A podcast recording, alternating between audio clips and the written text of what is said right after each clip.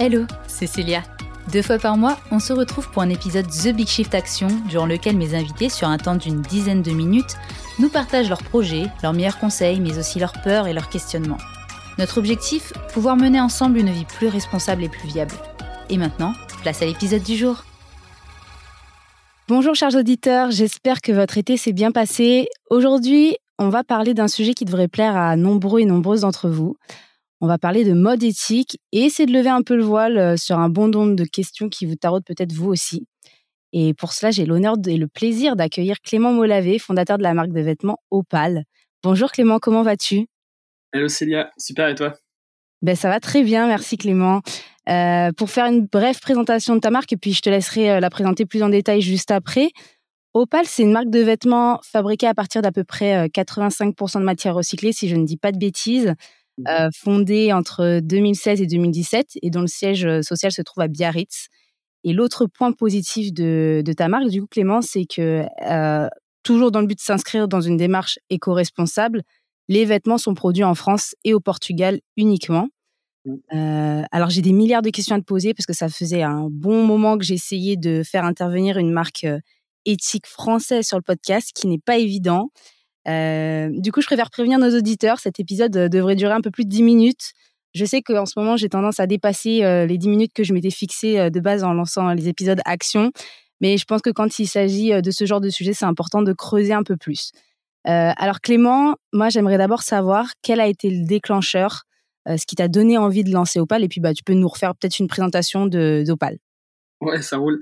Bon, t'as bien résumé, hein. en effet, donc il y a un gros enjeu sur les matières, donc on travaille beaucoup avec les matières recyclées, les matières euh, naturelles locales comme le lin.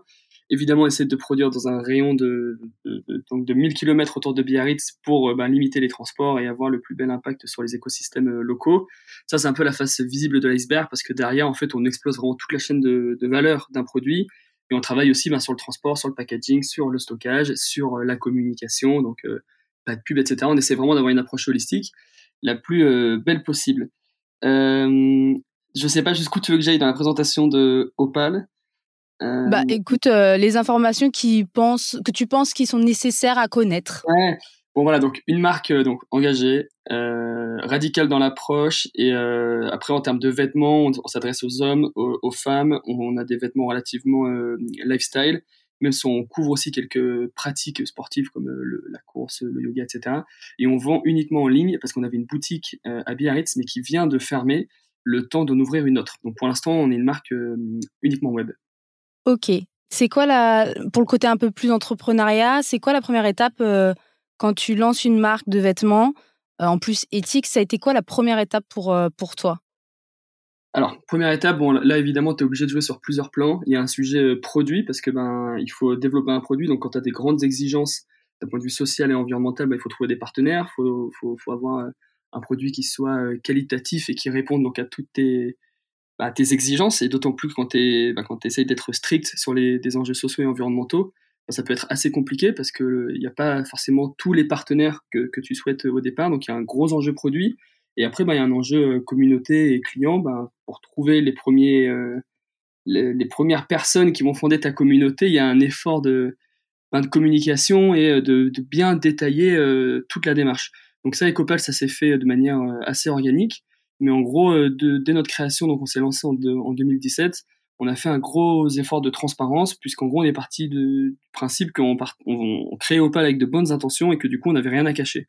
Donc en gros, en même temps qu'on produisait et qu'on développait notre produit, ben, on essayait de, communiquer dessus et de regrouper des personnes autour du, projet Opal et des valeurs qu'on souhaitait véhiculer à travers ce projet. Ok, en effet, je pense que la, transparence, c'est, essentiel euh, aujourd'hui, euh, encore plus, et puis surtout encore plus quand on est une éthique. Donc, euh, sur ça, je pense que Opal euh, est plutôt bien, enfin fait fait bien bien son taf, on va dire.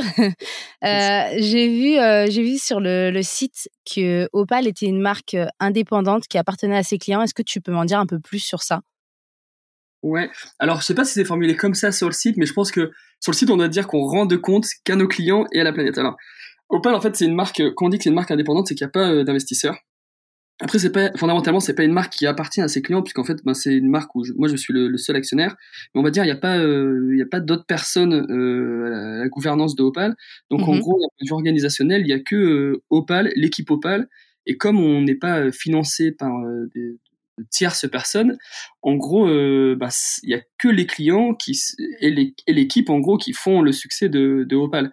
Donc on a étant donné que, que sans clients, il n'y a pas de Opal, et eh ben on fait un gros travail de, de co-création, d'implication de communauté, on les sollicite, on fait un gros effort de transparence parce qu'on estime que, ben, étant donné que les clients nous confient leur argent pour euh, développer euh, des bons produits qui dégomment euh, pas la planète, mhm. ben, la moindre des choses, c'est de leur rendre des comptes. Donc en gros, on est une marque indépendante dans le sens où on ne rend de compte qu'à nos clients et à la planète parce que ben, les clients, ce sont ceux qui nous font vivre et la planète, ben, c'est celle à qui ben, on essaie de, enfin celle envers qui on essaie d'être les plus respectueux mhm. possible. Ok. J'ai vu aussi sur votre site que vous faites payer les, les retours clients pour protéger l'environnement. Euh, alors, c'est-à-dire, mais c'est vrai que, enfin, je, pense avoir compris pourquoi, mais j'aimerais bien que tu nous en dises un petit peu plus. Ouais.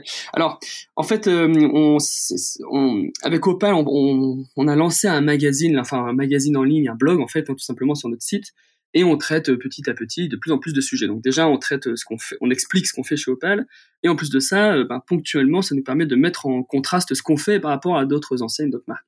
Et en fait, on voit souvent que sur plein de sites, il y a écrit retour gratuit, retour gratuit et tout ça. Mais en fait, enfin juste d'un point de vue lexical, c'est tout à fait faux. Il n'y a pas de retour gratuit, ça n'existe pas. Donc en mmh. effet, les, on va dire les, les retours ne sont pas facturés comme tels aux clients. Mais pourquoi les retours ça n'est gratuit n'existe pas? C'est qu'en fait, un retour, ben, ça, ça coûte, c'est de l'argent. Donc euh, en fait, c'est juste que le prix du retour, euh, que ce soit fait par un transporteur comme la Poste, etc., il est juste euh, amorti sur le prix des produits.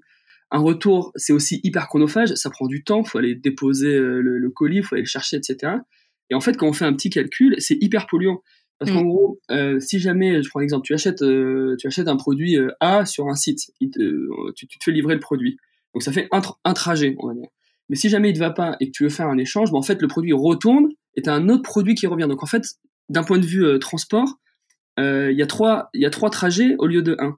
Donc en fait, ce, on a on a on essaye d'expliquer à notre communauté que les retours gratuits déjà c'est faux et en plus de ça un retour et un échange c'est hyper polluant. Et ça comment on annule? On en parle parce que c'est hyper facile à éviter. Il suffit juste de pas se tromper de taille. Et en mmh gros, bah, ou de bien choisir son produit, s'assurer qu'on en a réellement envie, réellement besoin, etc. Donc en gros, cet article, c'est plus pour faire un peu de, de, de, pédagogie, de sensibilisation, en disant, mais attention, en fait, euh, en ligne, c'est pas parce que c'est facile, c'est trois clics, etc. Il faut avoir le même comportement qu'on a en boutique. Donc en fait, en boutique, on n'achète pas euh, six, six, tailles différentes euh, pour les essayer et ensuite les, les renvoyer. Mmh en fait, on essaye, on demande conseil à un vendeur s'il faut pour savoir s'il faut du S ou du M. Et ensuite, ben voilà, c'est bon, il y a juste un trajet, quoi voilà, ça c'est c'est plus pour se dire en fait qu'il y a, il y a plein de je sais pas, il y a des comportements sur internet qui sont différents de la réalité. Et en fait ces comportements, on a l'impression qu'ils sont euh, gratuits et sans sans effet sur l'environnement alors que c'est totalement faux quoi. Mmh OK. Euh, alors euh, je concrètement, moi j'aimerais bien savoir comment fonctionne la chaîne de, de production, d'où vient le, le, textile qui est recyclé? Est-ce que lui aussi il est systématiquement issu d'une production européenne à la base ou non, pas forcément? Alors hyper compliqué parce que du coup euh, donc il y a hum, chaque produit a une chaîne d'approvisionnement euh, comment dire euh, particulière même si de temps en temps on arrive à faire des synergies. En gros donc il y a, y a, deux types de gisements euh, très différents. Il y a les, les, les gisements de matière pré-consommation donc c'est des choses qui n'ont jamais été utilisées. Donc c'est plutôt des chutes de production industrielle etc là on se on s'approvisionne surtout donc en Europe de l'Ouest donc France Espagne Portugal Italie. Et après il y a des gisements donc post-consommation là, c'est des choses qui ont déjà été utilisées. Donc, typiquement, c'est plutôt euh, des anciens vêtements, des bouteilles plastiques, des filets de pêche recyclés, etc. Pour les anciens vêtements, on bosse beaucoup en avec euh, des gisements qui proviennent de France, d'Espagne. Euh, pour tout ce qui est bouteilles plastiques, on bosse essentiellement avec le nord de l'Italie, donc autour de, Turin. Et pour ce qui est chute de prod, on va dire de manière générale, ça peut être Europe, mais on essaie de vraiment de pas sortir de l'Europe sur les matières. Et ensuite, pour tout ce qui est tissage, et donc là, on va dire on a, on a, une matière. Ensuite, il faut faire un fil. Donc tout ce qui est filature, là aussi, c'est fait en Europe de l'Ouest. Et pour le tissage, donc pour transformer ces fils en tissus, là on bosse beaucoup avec la France. On est prêt à, je crois, 90% de nos fils et tissus sont faits en France. Et enfin pour la confection, donc là c'est on transforme le tissu en un vêtement. Là on travaille avec euh, ben, France euh, essentiellement et Portugal pas mal aussi. Voilà, là c'est l'enjeu. On essaie de vraiment de rester dans un dans un rayon de ben, 1000 km autour de Biarritz. Donc en gros on essaie même pour les matières, pour la fabrication et tout, de vraiment de rester le plus près possible de Biarritz avec la simple logique que ben plus plus c'est proche, moins de transport et plus c'est proche, plus on entretient des écosystèmes locaux et vertueux quoi. Ok. Alors je pense que on a tous envie de te poser la question. Je vais parler au nom de nos auditeurs, mais moi j'aimerais vraiment savoir pourquoi ça coûte si cher de s'habiller plus éthique, plus éco-responsable. euh, ok, ben tu vois par rapport à ce que je viens de t'expliquer là, tu vois il y a des il y a une histoire de matière. Ouais. Les matières recyclées, on a l'impression que c'est des matières gratuites qui sont disponibles dans la nature, mais en fait c'est faux parce qu'il faut les identifier, il faut les collecter, il faut les trier, il faut les nettoyer. Donc déjà tout ça se fait par des gens. Euh, ces gens-là, il faut les rémunérer. Et quand on travaille euh, en Europe, euh, notamment en Europe de l'Ouest, en France, en Espagne, au Portugal, bon bah voilà, ça, ça a un coût, c'est normal, mais du coup c'est chouette parce qu'on paye des gens à dépolluer la nature. Et ensuite, bah voilà, sur pareil sur la filature, le, tissage, la confection, bah, voilà, quand on travaille avec des ateliers français, bah on paye une main d'œuvre et un savoir-faire français. Donc inévitablement, euh, si on compare le coût de confection d'un t-shirt fabriqué en France au coût de confection d'un t-shirt fabriqué au Bangladesh ou ailleurs dans le monde, eh ben c'est sûr que tout de suite ça crée une petite différence. Donc en fait ça coûte euh, ça coûte cher, mais c'est pas euh, ça coûte cher en comparaison à au prix des enseignes auxquelles on est habitué. Tu ouais, ouais, ouais, c'est ça. Et le truc sur le prix, euh, il y a un petit enjeu, tu sais, c'est le prix d'usage. C'est se dire en fait, euh, s'il y a un t-shirt que je paye euh, 20 euros dans une enseigne de fast fashion, j'en sais rien, que je porte quatre fois parce qu'en fait après il est défoncé, ben, en gros ça m'a coûté 5 euros chaque utilisation, tu vois. Ouais. Alors qu'en fait un t-shirt que je sais pas qui me coûte 50 euros mais que je porte 50 euh, fois parce que ben du coup il est qualitatif, je peux le mhm. laver, il bouge pas, il perd pas sa couleur et tout ça. En fait, l'utilisation elle me coûte 1 euro. Et du coup, tu vois, il y a il y a toujours euh, différentes manières d'appréhender le prix quoi. Mhm. Oui, euh, c'est sûr que le, la valeur, enfin le prix frontal en mode tu mets deux t-shirts à côté, t'en as un de fast fashion à 15 balles et un d'une marque éthique fabriquée en France à 45 balles je comprends, ça fait tousser, tu vois. Tu te dis, euh, pas plus, c'est hyper cher. Mais en fait, c'est juste qu'on compare deux produits qui n'ont pas du tout la même, euh, la même approche et qui n'ont pas du tout les mêmes valeurs sociales et environnementales incrustées euh, en eux, tu vois. Donc, mm. euh, c'est juste visuellement, tu vois, deux t-shirts noirs, mais en fait, ils n'ont rien à voir. Et je me permets de rajouter un truc. Nous, on sait que nos produits, du coup, c'est pas qu'ils sont chers, c'est qu'en gros, ben, ils ne ils sont pas forcément accessibles à tous. Et aujourd'hui, donc, on, on, relance une campagne démocratie, parce que chaque année, on fait une campagne démocratie. Démocratie, c'est un t-shirt ou en gros, donc c'est un t-shirt euh, Opal qui est recyclé, fabriqué en France, qu'on vend à 24 euros TTC, donc euh, prix de vente euh, client. Mm-hmm. Et en fait, c'est un t-shirt un peu particulier où toute la chaîne de fabrication, donc ce que je te disais avant, donc tu vois la matière, le fil, le tissu, la confection, Opal, le logisticien, le photographe, tout le monde travaille à prix coûtant pour en gros, ben, au lieu de proposer un t-shirt à 45 euros, on en propose un à 24 pour permettre de rendre accessible la mode responsable et du coup pouvoir confronter un petit peu la, la, fast fashion sur son terrain de prédilection qui est le prix. Mmh. Quoi. Mmh. Voilà dans les grandes lignes. ok, écoute, super intéressant. Euh, au niveau de la publicité, du coup, euh, comment vous faites? Parce que c'est compliqué. D'un côté, euh, forcément, avec Opal, bah, tu vas prôner la slow fashion, donc aussi le fait de moins acheter, moins consommer. Mais d'un autre côté, tu restes un business. comment tu fais? Ouais, hyper compliqué. en effet, donc, alors, ça, on joue sur plusieurs trucs. Donc déjà nous on est on est pas on est vraiment très décomplexé par rapport à la croissance. Comme tu dis, ce qui nous intéresse c'est d'être rentable. Donc euh, mm. un des trois piliers tu vois du développement durable. En effet, tu peux pas être à l'aise sur les sujets sociaux et environnementaux si tu n'es pas stable euh, financièrement. D'autant plus quand tu veux être indépendant, comme on l'est, pour pouvoir prendre des décisions fortes d'un point de vue social et environnemental. Donc il faut être fort économiquement, il faut être rentable. Euh, nous, ce qu'on essaie, par rapport à ça, donc oui, il faut vendre. Donc déjà, on essaie de vendre des produits sur lesquels on n'a pas de pas de doute, pas de regret, pas de remords. Tu vois ce que je veux dire? C'est on vend mhm. pas euh, des produits qui désignent la planète. Donc on fait vraiment de notre mieux. On essaie d'être très très très exigeant sur le, le développement produit pour avoir cette tranquillité d'esprit. Après, sur la pub, on fait pas de pub euh, payante parce qu'en gros, comme je te disais tout à l'heure, on estime que les clients nous confient leur argent pour faire de bons vêtements. pas pour faire de la pub. Donc oui, évidemment, on fait de la communication, on fait du marketing, c'est-à-dire qu'on on fait des shootings photos, on, visite nos fabricants euh, bah, pour, pour, prendre des photos, on raconte des histoires un petit peu autour de nos produits, on a un site web, on a un Instagram, etc. Mais on a zéro euro ne sont donnés euh, à Instagram ou à Facebook pour euh, essayer de, booster les ventes. On a une approche organique et une approche plutôt de communication, bah voilà, transparente. Donc le, blog dont je te parlais au début de, du mm. podcast en fait partie. C'est juste en fait on explique ce qu'on fait et on se dit bon ben voilà ce sera sûrement plus long que si on faisait de la pub mais euh, on compte sur euh, ben voilà le bouche à oreille le, le fait que la, que notre démarche elle se elle se répande quoi ok c'est quoi la prochaine étape euh, pour Opal? C'est quoi le, prochain objectif? Alors là, on s'appelle à un moment qui est assez euh, assez fantastique. c'est qu'il y a un gros un gros repositionnement de marque qui est, en, qui est en cours chez Opal. En gros, donc comme je te disais, on, s'est lancé euh, début 2017, fin 2021, ça faisait cinq ans que ben, qu'on s'était lancé. Il y a eu trois ans de rush, deux ans de crise avec le Covid, le Covid. On, on, était à, un endroit qui était ben, très très agréable, mais c'était pas tout à fait là où on souhaitait être. Et en gros là, donc on a eu un repositionnement de marque, donc ça il y a, l'équipe qui a, qui, a, qui a, bien changé. Euh, on est en train de revoir donc euh, le logo, la charte graphique et tout ça.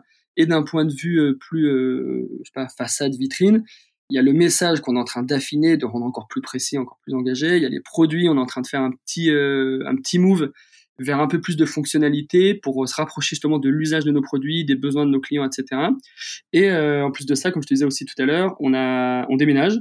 Donc mm. en gros, là, tu vois, en fin d'année, on a un peu un nouveau projet d'entreprise, nouveau projet de marque, une nouvelle équipe, des nouveaux bureaux. Donc il y a, en 2023, il y a pas mal de choses qui vont, qui vont se passer, quoi. Ok, un vrai nouveau départ, quoi. Ouais, c'est un peu voilà l'étape 2 de l'étape 2 de Opal pour tout bien se professionnaliser et, et en fait être encore plus engagé et plus radicaux tout simplement quoi. Mmh ok. Euh, alors, il faut pas oublier évidemment que bah, si des entreprises comme la tienne sont créées, c'est parce qu'il y a de vrais enjeux écologiques, climatiques. moi, j'aimerais bien savoir comment est-ce que toi tu vis cette crise, bah, cette crise climatique planétaire. Comment est-ce que tu te sens vis-à-vis de tout ça? Waouh euh, C'était la question surprise. ouais, Non mais hyper, bah, hyper intéressant évidemment.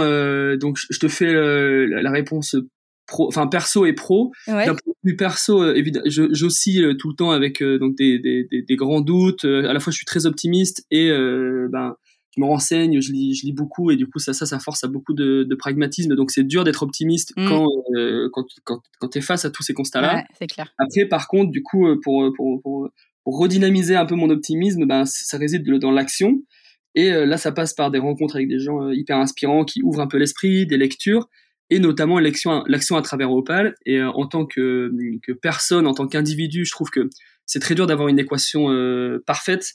Et euh, je trouve que c'est très subjectif tu vois de de s'inscrire dans cette crise climatique globale. Évidemment tu vois je fais très attention à mes déplacements à mon alimentation à mon style de vie et compagnie. Mmh mais en tant qu'individu c'est très très dur d'être parfait et ça peut vite bloquer l'esprit. Et je pense qu'il faut surtout pas tomber dans l'immobilisme, plutôt mm. se tourner vers l'action. Et du coup, euh, une grande partie de mon action personnelle se tourne vers Opal, puisque c'est Opal qui, Bien sûr. occupe une, bonne partie de mes journées.